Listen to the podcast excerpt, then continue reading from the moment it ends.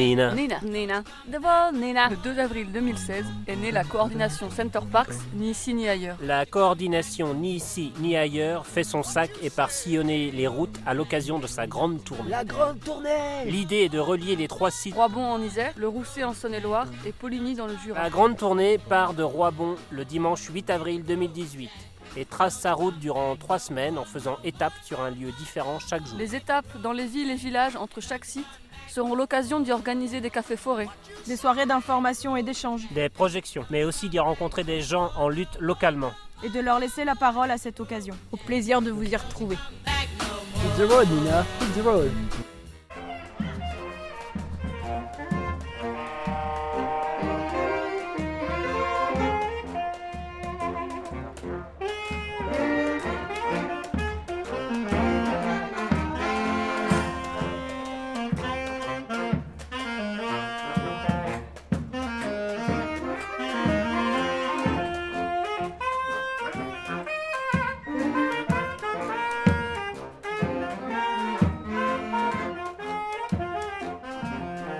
Accueilli une fanfare qui s'appelle la fanfare aux oies, qui vient d'entrer dans la salle du pavillon, qui est à Mâcon, 14 euh, impasse euh, de l'Hériton, à l'instant. Et euh, c'est une journée appelée journée fête des bénévoles euh, du collectif Monnier. Et c'est aussi euh, une journée euh, pour les familles euh, demandeuses d'asile, euh, c'est une journée euh, pour les habitants de Mâcon, pour les populations, pour euh, se connaître, se rencontrer euh, voilà, et partager. Et puis euh, avec vous, la Nina aussi.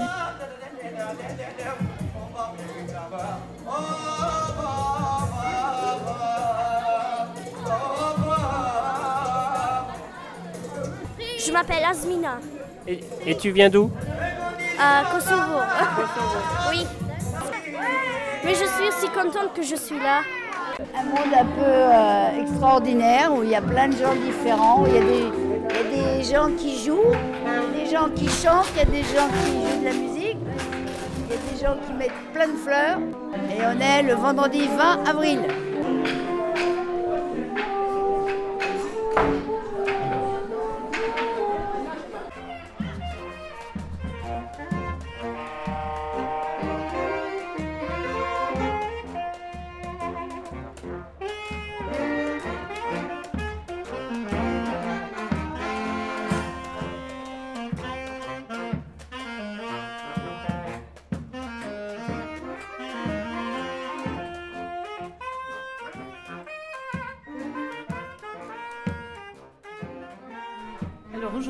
Nous fêtons tous ensemble euh, une, année de solidarité en faveur des migrants qui a été euh, spontanément euh, créée de toutes pièces par des citoyens, par des associations. Et donc, on a un an d'existence, d'une part, on fait la fête, les bénévoles et les migrants et les associations. Et donc, vous êtes là aujourd'hui et nous sommes là pour cette fête. Les migrants sont arrivés à Mâcon il y a un an. Euh, ils ont commencé à s'installer sur le parking Monnier, faute d'hébergement. Et progressivement, ce camping s'est agrandi. Mais je pense que les éléments euh, chiffrés, notamment Nathalie pourra les donner. Euh, mais en tout cas, dès le mois de mars, certains arrivaient, mars-avril. En, juillet, il y a eu un premier transfert de 43 familles, enfin 43 personnes, pardon, euh, qui ont été logées à l'ancien Formule 1 à Sensey-les-Mâcon. Et progressivement, ça s'est à nouveau rempli et on est allé parfois jusqu'à 100 migrants installés au parking Monnier. Et notre tâche de bénévole consistait à fournir tous les services nécessaires, j'allais dire à la vie quotidienne et à la survie, parce que c'était bien le cas souvent. Voilà.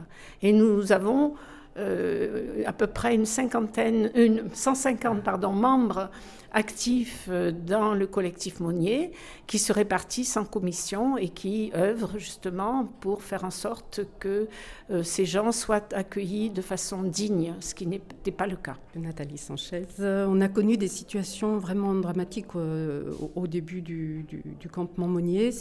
En fait, on, a, on avait des délais d'attente pour passer en préfecture, en fait, pour enclencher la demande d'asile, de 3 à 5 mois, alors que la loi prévoyait 3 à 10 jours euh, de façon exceptionnelle.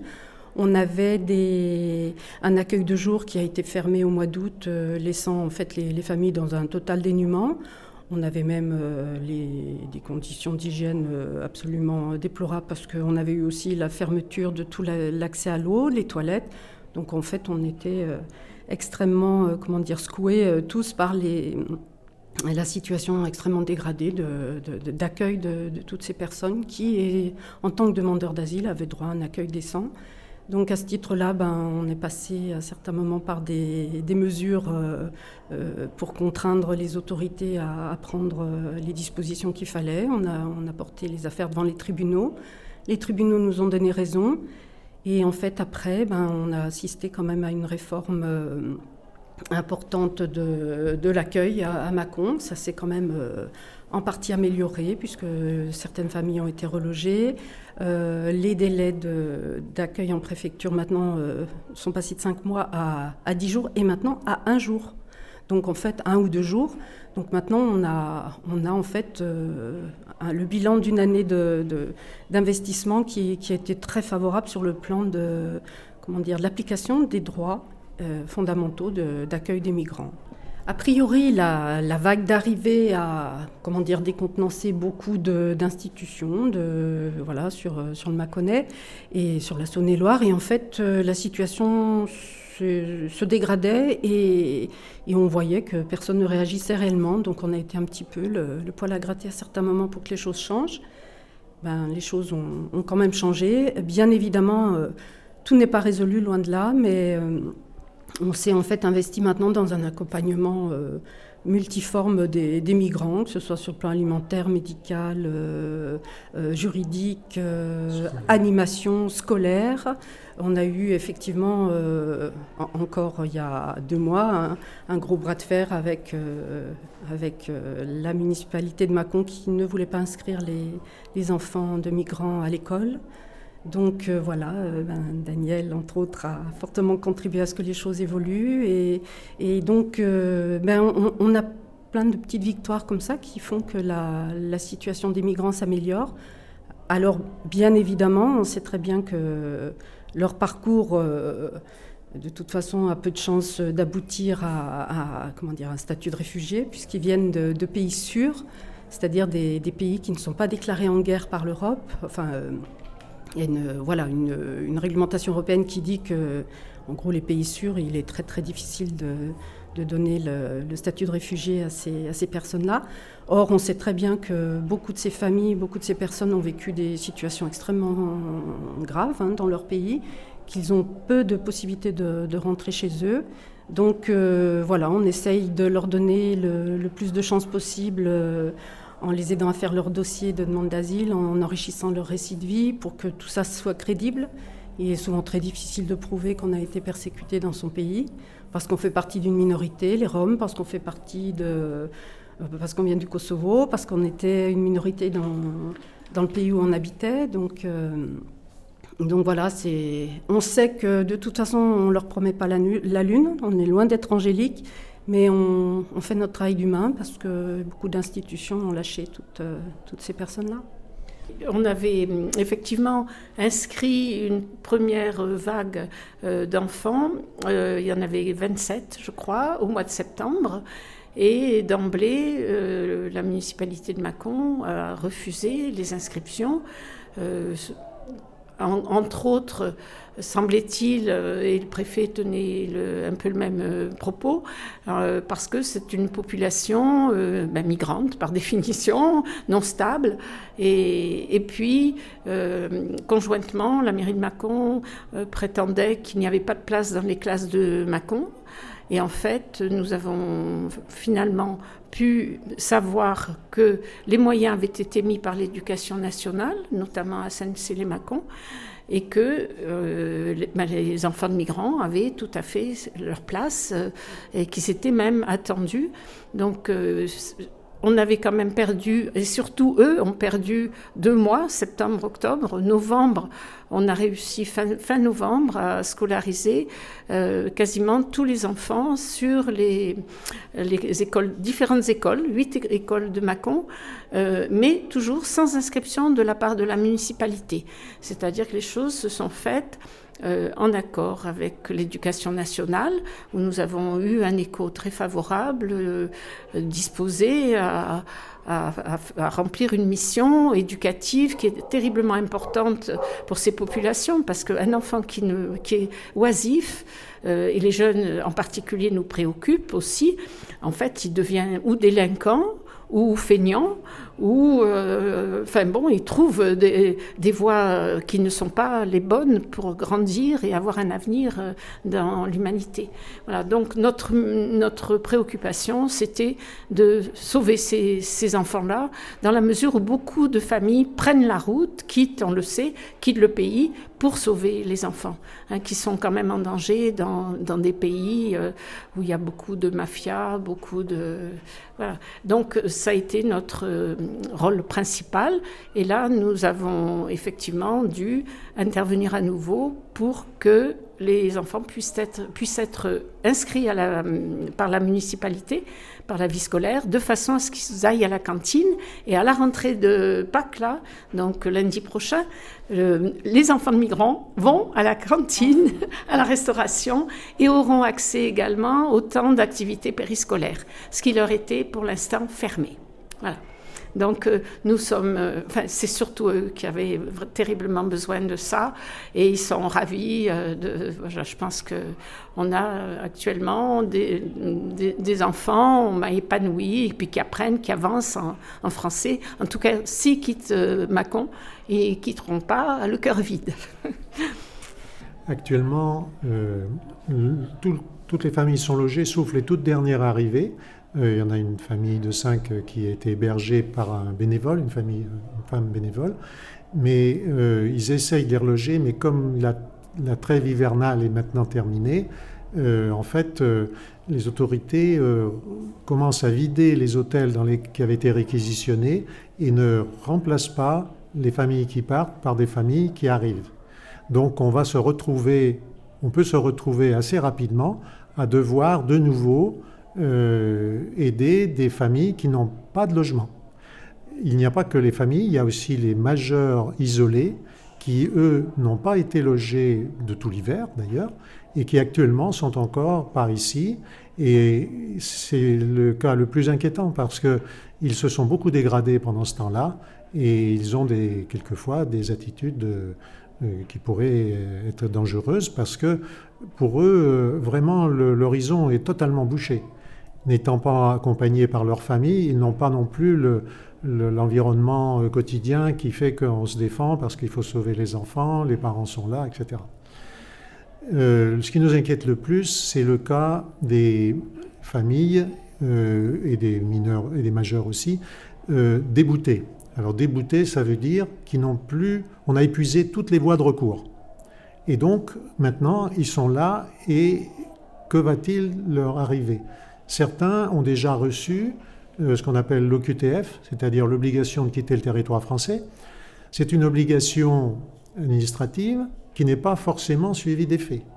Mais pour eux, euh, l'avenir, c'est chaque jour, est-ce que euh, des gendarmes vont débarquer pour nous emmener, on ne sait où, dans un centre de rétention, qui sont des véritables prisons. Hein. Moi, j'en connais pas, mais d'après tout ce qu'on lit, ça se passe plutôt comme dans une prison. Et en plus, euh, on les met dans un centre de rétention sans pour autant être capable de les renvoyer dans un autre pays, parce que les autres pays ne les reprennent pas. Euh, il y en a très peu, en fait, sur la, dans la population de ceux qui sont estimés devoir quitter la France, il n'y en a même pas 10% qui sont, en fait, euh, qui sont en fait replacés ailleurs. Et ça se comprend très bien. Et en plus, beaucoup ne le souhaitent pas. Parce que s'ils sont venus ici avec toute une famille affronter des conditions de vie épouvantables, euh, ils ont des raisons euh, majeures. Alors, comme sur le plan administratif, on essaye de former, de les défendre, on s'intéresse à leur récit de vie, puisque c'est ce récit qui fait qu'ils peuvent être acceptés comme réfugiés. Et dans ces récits de vie, on découvre des choses euh, terribles, des, des matraquages, des raquettes, des, viols. Alors certains même ont tenté de retourner dans leur pays après avoir vu qu'ils ne pouvaient pas s'intégrer dans les pays européens. Euh, ils sont retournés et ils sont repartis d'Ardard parce que ça recommençait encore plus difficilement. Alors pour cela, on ne comprend pas euh, la notion de pays sûr. Ce ne sont pas des pays sûrs, ce sont des pays qui résultent, j'en parle surtout des Balkans, parce que depuis le début de notre conversation, nous parlons de, des immigrés des Balkans. Parce qu'à côté de cela, il y a tous les Africains qui sont aussi très nombreux ici, mais qui sont suivis par le conseil départemental euh, dans des conditions un peu différentes et, je dirais, un peu meilleures, mais euh, de temps en temps, elles se dégradent aussi. Voilà, donc c'est ces familles-là qui nous inquiètent le plus parce qu'il faut qu'on les aide à formuler un projet alors que nous, pour nous-mêmes, nous-mêmes, on ne voit pas qu'est-ce qu'on peut leur proposer. Donc ils survivent chaque jour. Oui, alors heureusement, on a beaucoup de force dans ce collectif formidable là qui, euh, qui s'est créé euh, depuis un an. On est maintenant à peu près, euh, on a une liste de diffusion de 150 personnes. Ce qui est bon, bah bien sûr qu'il y a un noyau actif, mais il y a aussi énormément de, coups de main donnés par les uns et les autres. Puis quand les uns sont un peu épuisés, fatigués, bah les autres prennent le relais et c'est, un plaisir pur que de travailler avec euh, tous ces gens euh, extrêmement motivés, engagés et désintéressés. Et puis, ce collectif euh, ne veut pas rigidifier les choses non plus dans sa structure. ça fonctionne de façon très très très large, bien démocratique. Et puis voilà, c'est on, peut, d'ailleurs, euh, parce qu'il y a d'autres associations qui s'intéressent à ces situations. Il y a les secours populaires, le secours catholique, les restos du cœur, etc. Mais la différence, c'est que ces organismes se sont attachés à une partie de leurs besoins. Par exemple, les nourrir hein, ou euh, leur fournir des vêtements ça se passe, ils collectent des aliments, ils collectent des vêtements, puis ensuite il y a des heures d'ouverture pendant lesquelles les gens viennent. Mais euh, ça n'est pas un accompagnement euh, complet, c'est simplement la fourniture d'un besoin momentanément, euh, alors qu'ils ont besoin de tout un accompagnement pour vivre, vivre correctement, pour vivre, surtout pour penser leur avenir. Oui, c'est vrai que notre spécificité, c'est l'humain. C'est-à-dire, euh, il faut que ce temps de passage dans notre pays euh, soit une période de reconstruction, une période où on pose un peu les valises et puis on, essaye malgré tout, toute cette situation extrêmement difficile, de, non seulement de, de, se reconstruire, mais aussi d'avancer.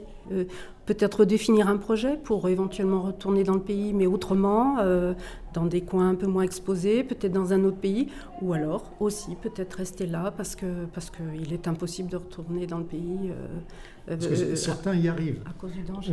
on a parmi nous quelqu'un qui est très compétent, qui fait ça depuis 10 ans et qui collectionne les familles qui n'ont qui essayent d'avoir un visa parce que il y avait une circulaire administrative, la circulaire Valls, qui permettait, soi-disant, après cinq années de présence dans le territoire, après avoir des enfants scolarisés qui réussissent bien à l'école, plus euh, des, des, employeurs qui accepteraient de les prendre, dans des conditions extrêmement difficiles, euh, ben de temps en temps, il y en a quelques-uns qui l'obtiennent. Donc ça se sait forcément dans, parmi les migrants, et leur espoir, c'est que ceci puisse se produire pour eux un jour ou l'autre. Quoi. Mm.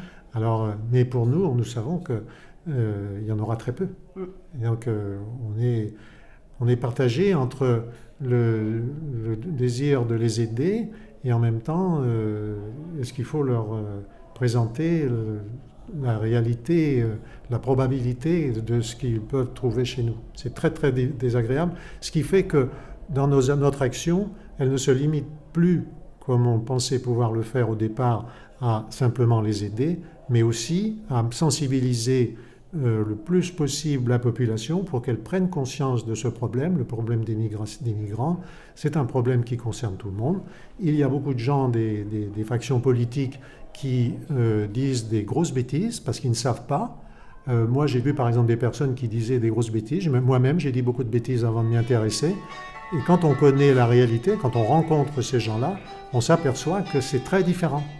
C'est plus subtil, c'est très différent. Et puis chaque famille a une situation différente. De chaque pays, les pays sont tous très différents. Et il faut que une majorité de la population soit d'accord avec ceci pour que les pouvoirs publics, quels qu'ils soient, euh, s'engagent réellement à mettre les moyens nécessaires pour les accueillir correctement. On dit aussi qu'il y a un risque de submersion euh, de la France par l'arrivée de réfugiés. Beaucoup d'études très sérieuses ont été faites sur ce sujet. Il n'y a aucune submersion actuellement en France. On accueille 40 000 immigrés. L'Allemagne en a accueilli il y a deux ans 800 000. elle en accueille encore deux ou 300 000. on est vraiment, on est, je crois, en 16e ou 17e position en France, en, Europe, je veux dire, en, sur la, en proportion de, de migrants accueillis. Alors des chiffres farfelus circulent, comme celui de M. Vauquiez qui dit qu'il y a eu 267 000 entrées en France l'an dernier. Il met là-dedans les étudiants étrangers, les tout, euh, pour dire que beaucoup de bêtises circulent, mais les gens les croient. Les gens les croient parce que ce sont des idées simples, simplistes, qui leur conviennent et il faut qu'ils, alors que les gens, comme on le disait tout à l'heure, sont prêts à aider quand ils ont compris, quand ils voient une, famille, par exemple, avec des enfants très, en très bas âge qui sont malades, etc., ben, ils, disent Attendez, je m'en vais, ils vont au champ, ils reviennent avec la nourriture. J'ai vu ça plusieurs fois, ou avec des vêtements.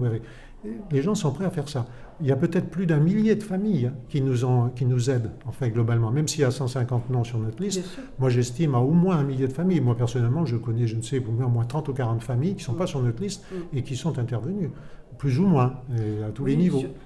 On reçoit même des dons financiers, quelquefois très importants. je connais une personne qui en deux fois a donné plus de 500 euros euh, parce qu'elle ne se sent pas capable d'aller à leur contact. Ça, fait, ça peut faire peur. Hein. Mm. Euh, pas parce que ce sont des gens dangereux, mais parce que euh, l'émotion, la misère, c'est quelque chose qui est difficile à vivre. Il faut vraiment euh, prendre sur soi pour y arriver. Voilà, donc beaucoup de gens seraient à condition... Mais on a un énorme travail à faire pour arriver à faire que cette, compréhension des problèmes passe dans le grand maximum du pays. Et c'est vrai que le, boulot du collectif Monnier, c'est de toujours les, ramener à leur statut d'humain, c'est-à-dire ce sont ni des dossiers, ni des épouvantails, ni, un appel d'air, ni, ce sont des gens comme vous et comme nous. Et au fond, c'est ces liens-là qu'on développe tous les jours et qui nous enrichissent énormément. Et puis on sait qu'on leur fait du bien, et, voilà, donc c'est voilà, c'est extrêmement euh, enrichissant comme investissement et naturel.